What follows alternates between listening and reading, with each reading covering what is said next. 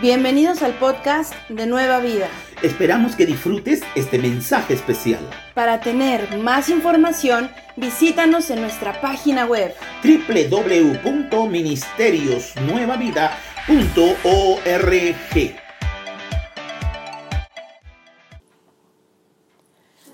Hermanos, ¿cómo están? Bendiciones. Les habla la pastora Mariana.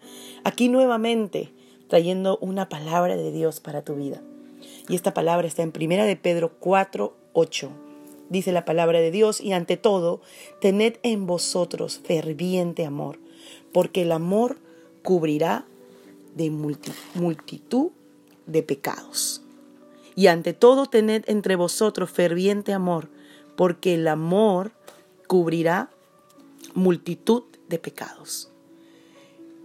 Si nos enfocamos en la palabra ferviente, y vamos al, griego, y originalmente escrito en el idioma griego ferviente, se dice en el griego ectenes.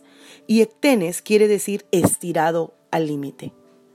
Lo que Pedro nos está diciendo, guiado por el Espíritu Santo, es amar hasta el límite. Estírate, estirado hasta el límite. Es lo que nos está diciendo. No hacia nuestros límites, no hacia nuestros parámetros, hacia un amor condicional por aquel que me faltó, por aquel que no se deja amar, tal vez, o aquel que no me ama. Qué difícil es amar. Pero no es difícil con el amor de Dios. Y lo que estamos aprendiendo aquí, que ese amor ferviente que el que nos da el Espíritu Santo como su fruto, es un amor que va más allá de los sentimientos, que va más allá de lo que, cómo realmente, normalmente nosotros respondemos.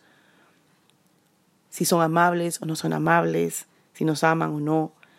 Él está hablando un amor que cubre y que compensa por los fracasos y las debilidades de los demás.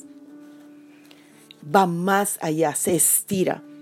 Y este pedacito lo encontré en un pasaje de un libro precioso, por eso se los comparto, que este amor cubrirá una multitud de todos los pecados, que es la clase de amor que lava la suciedad de los pies del hermano, de mi familiar, de mi cónyuge, de mi madre o de mi padre. Pedro había aprendido esta lección misma con el ejemplo de Jesús, cuando Jesús le lavó los pies a sus discípulos, tomando condición de siervo, dándolo todo y amándolos a pesar de sus pecados. ¿Qué harías tú?